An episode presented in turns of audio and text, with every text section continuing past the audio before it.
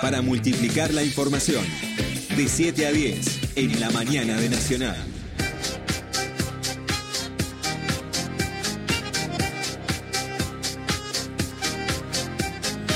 Uno de los datos que, que aparece más fuerte es el grado de inconstitucionalidad que tiene cada una de las palabras, no, cada una de las letras ¿no? que se han sumado en este DNU que aparece para terminar con generaciones de, discusiones parlamentarias en la, en la República Argentina. Del otro lado de la línea está Gustavo Ferreira, el es catedrático de, Derecho Constitucional en la Facultad de, de Derecho de la UBA. Gustavo, buen día y muchas gracias por atendernos. ¿Cómo va? Buen día, ¿cómo, cómo le va? ¿Cómo están ustedes? Un saludo y gracias por llamarme. En el primer contacto que tuviste, seguramente mirando la, la cadena nacional o después repasando eh, cada uno de, de, los, de los rinconcitos de este DNU a través de portales, eh, ¿con qué te encontraste a la hora de analizar su grado o no de pureza constitucional?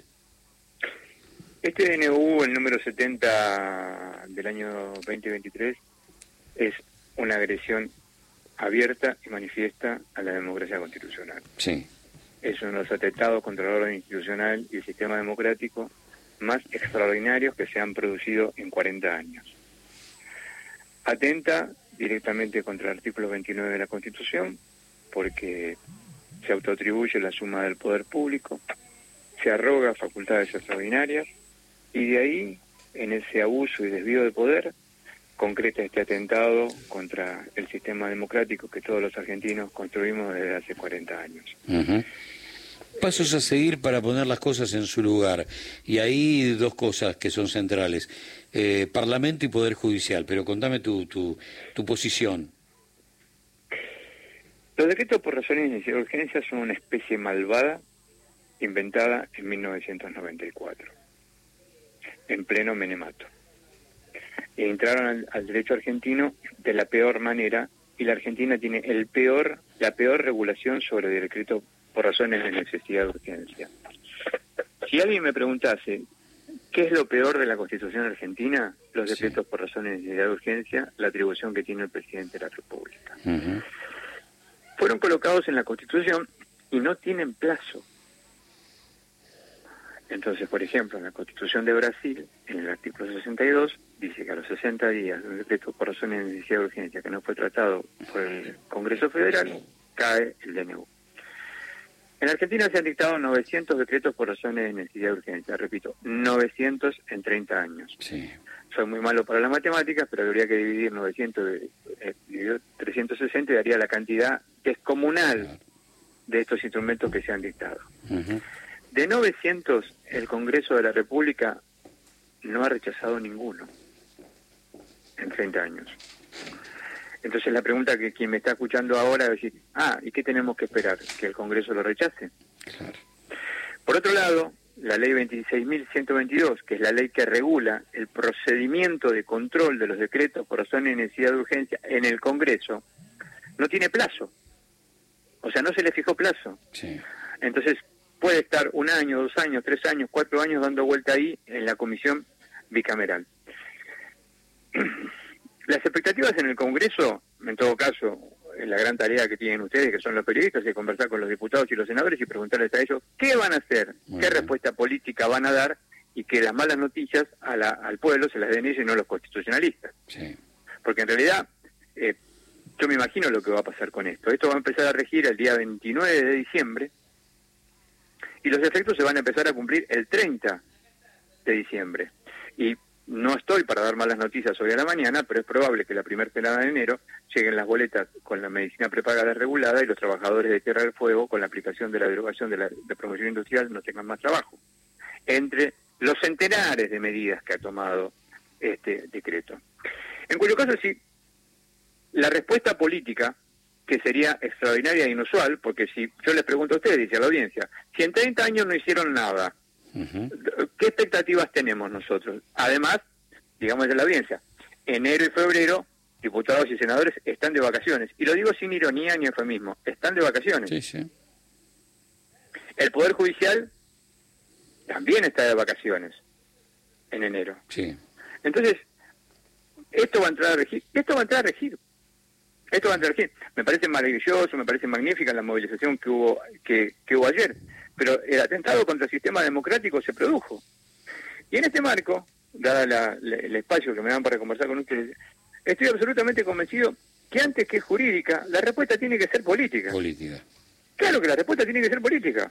Claro. Porque esto es, pero por supuesto, por supuesto. O, nosotros los juristas nos vamos a romper la cabeza cómo se ataca esto. Porque además hay que decirle a la audiencia, si se proponen demandas en primera instancia, todas esas demandas van a llegar a la Corte Suprema.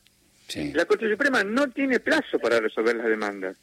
Entonces, uno por ahí dice, bueno, presenta una medida cautelar el día 3, no sé, porque el día encima el 30 es sábado, pero bueno, supongamos una, que obtiene una medida cautelar el día 30 o el día 29 que entra a regir.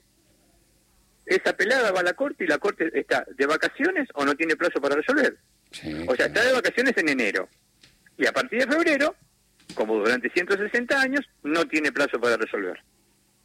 Sí. Exactamente. Eh, a su pregunta, a su inquieta pregunta y fundada, es decir, ¿cuáles son las respuestas? Las respuestas son o del Congreso o del Poder Judicial, pero en primer lugar del Congreso. Me, gusta volver a, me parece muy importante volver a lo que planteabas al principio, de alguna u otra forma lo venimos diciendo desde el día de ayer. Y, y, no solamente lo decimos con relación al DNU, sino lo estamos planteando con relación a, a la presencia de, mi ley en general.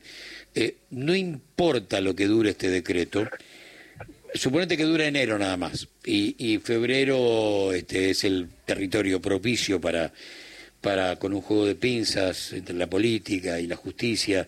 Pero ¿cómo sería? Pero, yo le pregunto, porque para lo que lo pensemos juntos, ¿cómo sería? Porque hasta el primero de marzo no veo que... Muy bien. y no arrancan las ordinarias. Exactamente. Por lo tanto, eh, lo primero que estoy pensando, porque es lo que se desactiva más rápido, una ola de despidos descomunal, eh, porque lo que hicieron fue facilitar eh, en, el marco de la flexibilización laboral, facilitarlo todo para que los despidos este, se multipliquen de una manera impresionante y después en febrero, marzo, abril, cuando algunas cosas pudieron ponerse en caja, el mal se produjo. ¿Y cómo retrocedemos? Sí, y otra cosa que pasó completamente, claro, pasa desapercibida, porque esto es inmenso la cantidad de cosas que tiene. Establece la libertad contractual absoluta. Claro. Eh, y, lo voy a decir sin eufemismo. ¿De qué estamos hablando? ¿De la venta de órganos? Porque establece, o sea, reforma el Código Civil. Quiero decirle que nunca, jamás en toda la historia argentina se reformó el Código Civil a través de un decreto por razones de urgencia porque aquellas cuestiones que tienen vocación de permanencia no pueden ser legisladas por un, por un DNU porque no hay necesidad, no hay urgencia y no existe la permanencia para llevar adelante la regulación legal. Sí. Por eso digo que es abiertamente inconstitucional. Sí, sí. Bueno, eh, Gustavo, la verdad me, pareció perfecto el análisis, eh, el camino como primera medida es lo político. Eh, y, la pelea después va a darla en el territorio judicial, pero atento a los tiempos, y esto es lo que también vos este, subrayás con, eh, con, con, el bisturí. Eh... No, y también lo que le quiero decir, lo que le quiero decir a la audiencia, porque alguien que me está escuchando pueden decir, el doctor Ferreira, este, no, todos vamos a ser afectados en algún lugar y todo lo que estoy diciendo, claro, por eso les quiero decir que todo lo que estoy diciendo yo, porque yo no lo analicé, pero, el, o sea, este es un decreto contra la gente, este es un decreto contra la ciudadanía argentina, este es un decreto contra la democracia constitucional que construimos todos los ciudadanos. Entonces, en algún lugar nos tiene que afectar, algunos en mayor medida, otros en menor medida. Sí, sí. Gustavo, un gran abrazo, muchas gracias. No, muchísimas gracias por la ¿eh? entrevista. Un saludo a toda la audiencia, gracias. Siguiendo con esto.